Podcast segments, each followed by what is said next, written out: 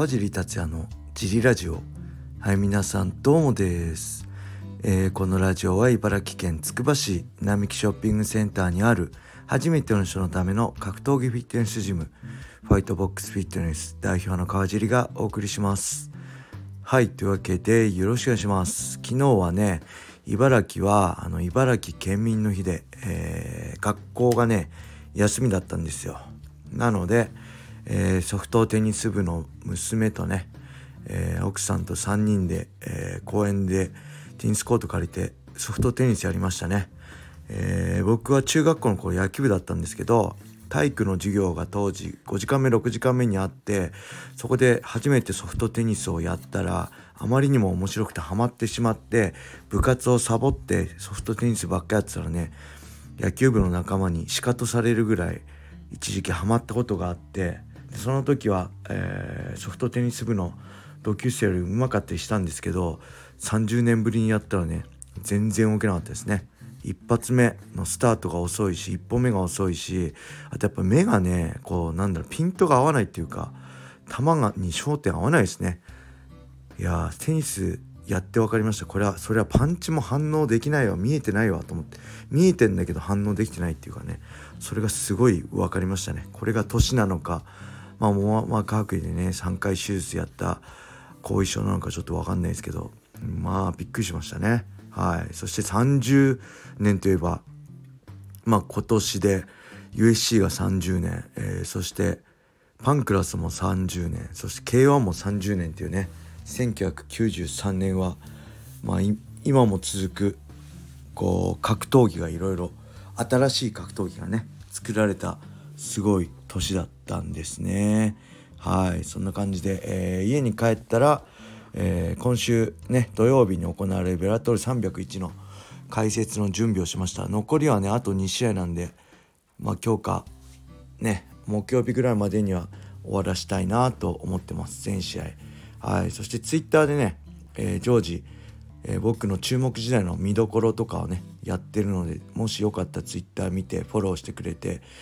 えー、ね、えー、UNEXT でベラトル301を見てくれると嬉しいです。土曜日ね7時からアンダーあプレリムカード、えー、午前11時からメインカードが行われます。えー、ライジンとかね日本の MMA にも馴染み深いねパッチミックスだったりえー、ダニー・サバテーロだったりね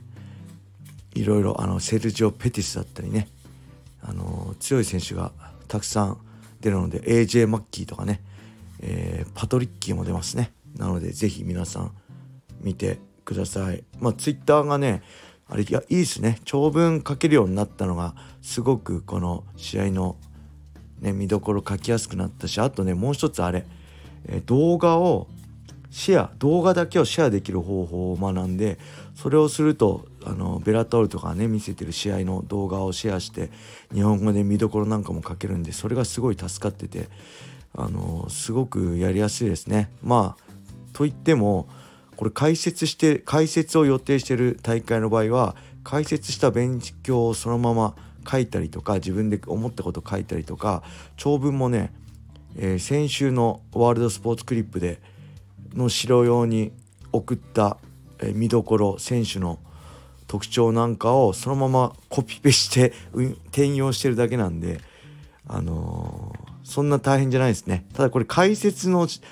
オファーがない大会だと無理ですね。一からこれだけあのそのツイッターで見どころやるお知らせするためだけに調べるのはもう無理なんであのそれでギャラをいただければ頑張りますけどあの自発的に趣味でやるのは無理なんでこの自分が解説の時だけでもね、え、少しでもたくさんの人にこのベラトールだったりあの海外の UC だったりをね知ってもらったり、まあ、見どころで、えー、楽しみにして試合見てもらえれば嬉しいなと思います。是非よろしくお願いします。そんな感じでレーターも行きましょう。えー、これですね。まず、こんにちは。先日の州と有名選手が出ていたという謎の大会は、福岡で開催されていた全日本格闘技選手権のことだと思われます。系列の無差別大会の武人杯を含めて USC に出た中尾寿太郎さん、郷野さん、足利の今成さんやシュートの門脇さん大道塾の山崎さん高松さんほかたくさんのチャンピオンクラスが出ていた歴史ある大会です昔の格闘マニアよりそうでした。間違えてました。僕何て言いました？北斗機って言っちゃいましたね。そうこれ九州でやってた全日本格闘技選手権でしたね。鶴屋さん出てたのね。松根くんもそれですね。はい。河野さん出て雑誌載ってましたね。懐かしいです。訂正ありがとうございます。そう全日本格闘技選手権。もうこの名前自体忘れてました。上が道着で下がスパッツでしたよね。ありがとうございます。はい。それではもう一個いきましょう。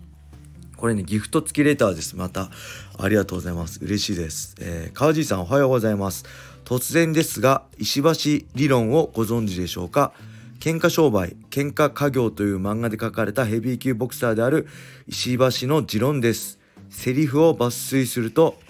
格闘家強くなるために体を大きくしようとするものだが軽量級は自分より弱いやつを相手にするため減量している。プロっていうのは払った額以上の満足を客に与えるものだ。金を払ってちび狩りの戦いを見たいか。一般人とは別次元の強さを見せるのがプロボクサーなんだよ。とこんな感じです。10年ほどの漫画ですが今でもよく引用されてます。川地さんはどう思いますか？はいありがとうございます。いやーもうこれ究極を言っちゃえばねもうその通りだと思いますね。やっぱヘビー級っていうのは選ばれた人の階級でやっぱ才能がなきゃね肉体的身体的才能がなきゃヘビー級にはなれないんですよ。僕はどんなに頑張っても100キロ超えられないようにね、えー、昨日ね佐々木ウルカ選手がプロレーサーエキシビジョンデビューしましたけどノアで、えー、マンデーマジックでしたっけ？佐々木ウルカ選手もなかなか何でしたっけ？90キロ100キロに到達しないみたいなことねプロレスラーになるのに悩んでるの雑誌のインタビューで読みましたけどあのねほんと100キロいくのは、ね、最強な才能なんですよ。だから選ばれし者なんですよね。ヘビー級ファイターっていうのは。そういう意味では確かにその通り。ただそれまああとねやっぱりどの階級も最初はヘビー級ですよね。ヘビー級っていうか無差別級っていうか。まあプロレスはもちろんまあね今年30周年の USC ね K1 もそうでしたよね。パンクラスはまあヘビー級ていうかまあ無差別級だったのかな。船木選手はね80何キロとかだったけどまあ一応無差別級でやってましたよね。だからもともとはまずヘビー級志向なんですよね。大きいね怪物たちの戦いを見たいっていうのが、まあ、本心なんじゃないでしょうか。ただそれだけだとねヘビー級っていうのは USC でさえ人材不足ですから、はい、なかなかヘビー級で動ける才能のある人が少ないんですよね。でもしあっても違う競技ね今だったら何ですか？野球とかね、えー、まあ、サッカーとかバスケットとか、えー、アメリカンフットボールとかなのかな？そっちに行ってしまうのでなかなかその競技に来ないっていうのもあってやっぱりヘビー級っていうのは特別な存在なんですよ。ただそれだけだとねなかなか競技として成り立たないのでまあ中重量級とか軽量級とか中軽量級があると。で僕たちはやっぱりそんな選ばれた人でもないし才能僕の場合才能もないので少しでも、まあ、自分の勝つ可能性を上げるために、えー、必死で階級を落としたり減量したり脂肪を削って、ね、筋肉を増やして脂肪を削ったりして、えー、努力をしてるわけですね。だ本当に強い人はそもそも格闘技やらないですよね僕の持論では格闘技っていうのは弱い人がやるもの。ね本当に強い人はそもそも強くなろうと思わないと思ってるんで格闘技で強くなりたいっていう人は弱い自分を知ってると。でその弱い自分を乗り越えようと思ってる人だからまあそもそも根本的には強くなら強くはないんですけど強くあろうとするものっていう感じですね。バカボンドのね、えー、的には。はい。だからまあこの意見は最もなのかなと思いますね。はい。でまあ階級ね減量で思い、ま、出しましたけどねライト級でこの前無財布に敗れた武田選手がね、萩原選手に大晦日やらいませんかみたいにツイッターでちょっと喧嘩売ってましたけどね武田選手のコンディションも気になりますね。前も言ったように普段84キロあるあるそうなので本当にいかに通常体重削れるかだと思うしあのー、まあ、階級下げて成功した例はほぼないですよね。僕がライト級から、えー、フェザー級に下げて成功した例はありますけどあとはなんか誰かいますかね、まあ、マッハさんもねウェルター級76から73に武士道を下げて成功っていうか結果出しましたけどね、うんまあ、基本的にマッハさんもともと強かったしあのウェルそのウェルター級今でいうウェルター級でも世界のトップだったしそれはその人が階級落とせば強くなるよね。ってで僕も当時はねあのライト級では、まあ、青木に次いでの日本で2位だったしまあ非 USC 系であってもね、えー、まあ3位かその4位とかねメレンデス青木その下ぐらいだったんでまあその僕がフェザー級に落としたらそりゃ強いよねっていうのはまあコンディションよくねフェザー級落としたらそれは強いよねっていうのは当たり前だと思うんですけど